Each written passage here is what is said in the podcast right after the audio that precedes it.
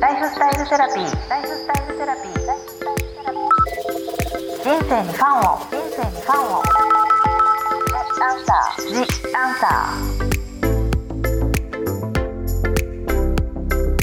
ー。こんばんは。アニブックス書籍編集長の青柳ゆきです。今週も植物療法士森田敦子さんと一緒に女性の体のことデリケートゾーンのことについてお話しさせていただきたいと思います。よろしくお願いします。よろしくお願いします。で先週はデリケートゾーンについていろいろとお伺いしていったんですけれども今回も引き続きリスナーさんからのご質問にお答えしてもらいたいと思ってます。はい。で今回は2回目はやっぱりアンダーヘアのお手入れについての質問がとっても多かったので、はい、まず今日本でもねすごい浸透しつつあるデリケートゾーンのケアから、アンダーヘアのケアですけれども敦子さんそのまずアンダーヘアについての敦子さんの考え方などを教えていただければなと思います。はい。私も20代だったんですよ。フランスに行ったのがね。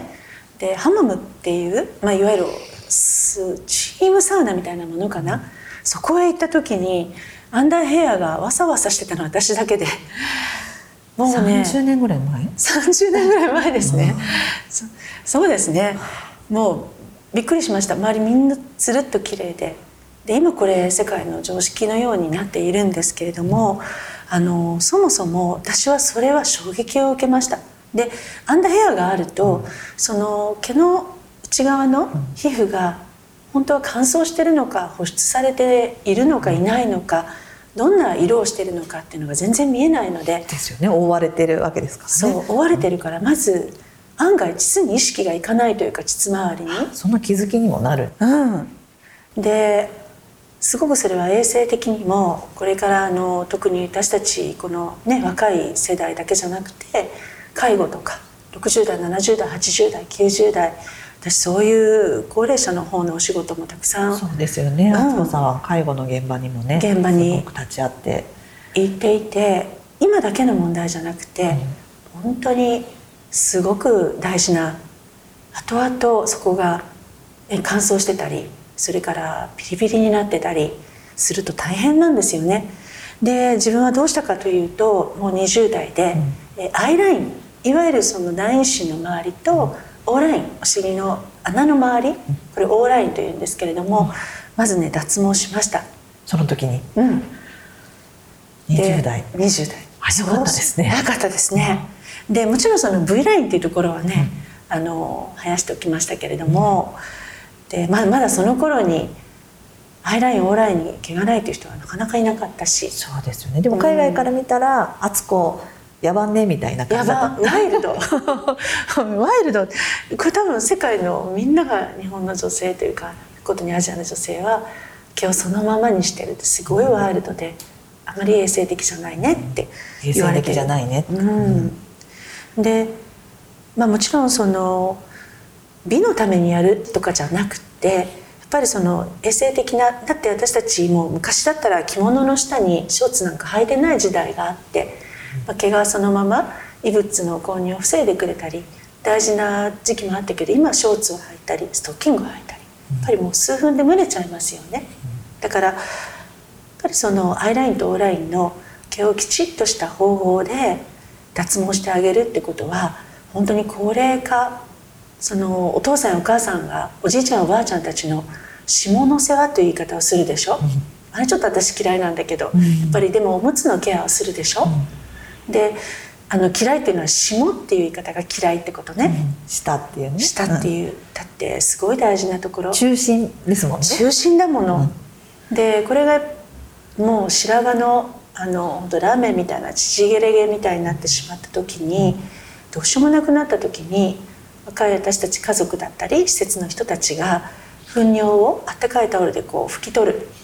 でもなかなか取れない、でそのままにしてしまうとカピカピになって体液が出てしまったりすごく痛みを感じる状態になるんですね。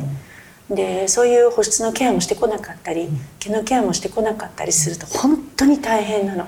だからそういうとこから逆算して考えると今私たちはこのアイラインとかオーラインまあまあ、V ラインもね私はないですけども今では。でしっかりと胸やかぶれの軽減にもなることだし将来未来の介護の問題にもつながるから絶対にこのアンダーヘアのお手入れはあの毛が黒いうちにちゃんとしとくとい。いと思いますね。その介護の質がもう変わっていくってことですよね。アンダーケアがあるかないかで。で今のね、う。ん、あの年配の方たちはそういう時代ではなかったから、うん、なかなか難しいことを敦子さんが現場で見られていて、うん、だから今私たちがまあ毛が黒いうちにそれはあれですよね。レーザーが効く効かないっていうことの意味での黒い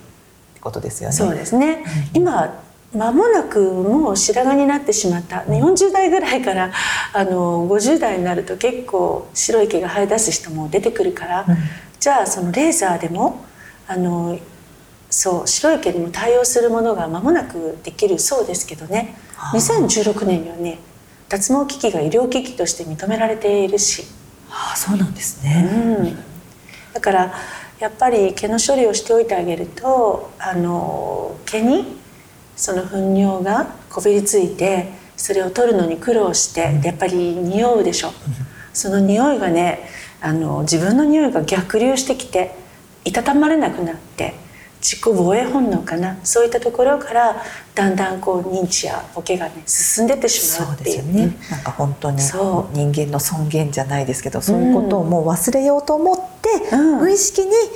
こうボケようとするっていうふうにね敦子さんもこの取材の時に教えてそうなんですよね。潤う体の後ろの方にねこれ書かせてもらったんですけれども、うん、みんなが声を上げて言わない現実、うん、うん、だからその現実をあえて言わせてもらうと、やっぱり匂ったり痛かったりする思いを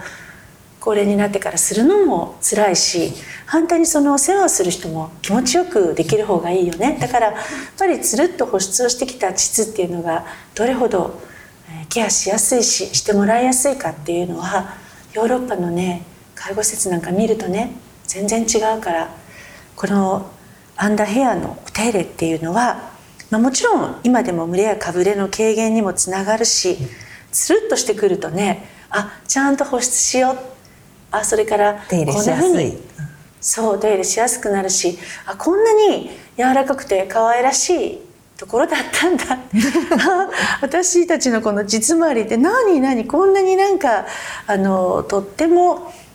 こんな顔してたんだっていうそんな思いを一度してほしいからやっぱりそれも含めてお手入れをした方が絶対にいいです。岩敦子さんのねあのすごい可愛いところ。お話聞けたところなんですけど、はい、じゃあ具体的に20代の方からやっぱりアンダーヘアの脱毛に興味ありますがやはり最初から VIO ゾーン全てをなくすのは恥ずかしくて悩んでます。絶対行った方がいいゾーンがあれば教えてください。とのことなんですけど。はい。じゃあその絶対に行った方がいいゾーン。今女性の膣周りの悩みって蒸れとかかぶれとかかゆみとか匂いとか、うん、そういったところですよね。そうですね。だとしたら I ライン。まずは I ライン、 I ライン O ライン。 O ライン、うん、よく自分のねあのスクワットしながら床に鏡を置いていいか自分の膣を見てみるといいんですけど、ね ね、言いますよね、ね、まず見てみよう、まず見てみよう、ね、お尻の穴の周りって梅干しみたいにキューってこうなってるからそこに毛が生えてたり汚れが溜まってたりするじゃない、うん、うん、そのオーラインとアイラインはまずやってあげて。まず最初にそこが敦子さんとしてはやった方がいいいい場所。はいで、まあ、V ラインっていうのはちょっと表から見てまだまだ日本では少ないかなと思うと、ちょっと恥ずかしいなって思う人もいるみたいですね。だったら少しちょっと残してうん、でもわざわざぶわーっとジャングルみたいに生やさせとかないで、うん、少しこう本当に部位も整えてあげて、長すぎるものはあの少しこう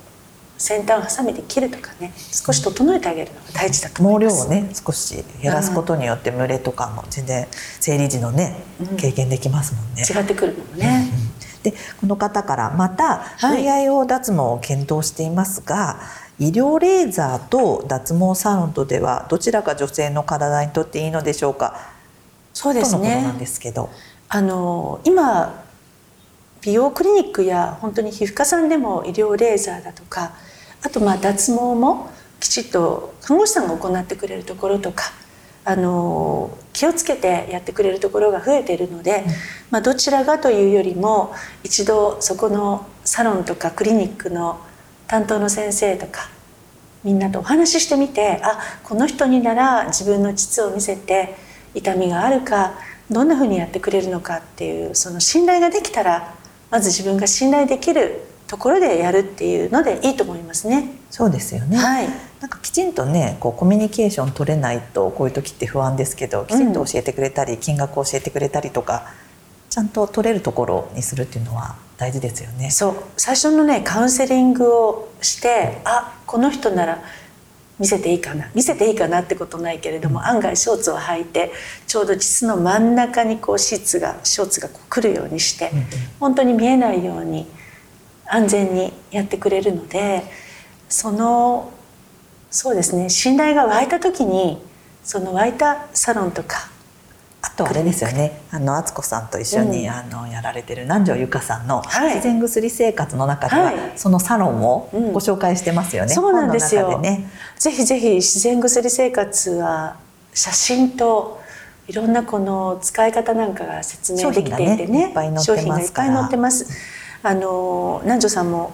1人目のお子さんを出産するもううんと前にケアをしてましたけれどもやっぱりそういう時にも楽ですしね。そうですよね、はい。妊娠したあと出産の時もその膣ケアに効きがあるないのでまた全然違いますもんね。そう。病院でね結局剃ってくれるんですけどね。でもされるんですけれども、うん、できればきちっとケアしてあの妊娠とその特に出産の時に、うんなるべく遠世界をしなくてもいいような膣周りを作っておいてあげるっていうのも大事だから、うん、それまでに脱毛しておくといいですよね。じゃあ皆さん脱毛、はい、これから特にね夏になりますから余計ね、うん、濡れとかが気になる季節だから。ぜひ今から。そうですよね。なんか大手さんで大手機器さんっていうかな、家電製品を出しているところでも、自宅用で、あの膣周りデリケートゾーンの脱毛機器を出された、もう、うん、出る。出る、うん、4月か5月に出ると聞きましたね。よっぽどねそういうサロンに行きたくない方は自宅ケアができるようになるとすごいいいですね、いいですよね。あとこれからどんどん出てきますねどんどん出てくると思います、じゃあこの夏に向けて ぜひアンダーヘアの脱毛を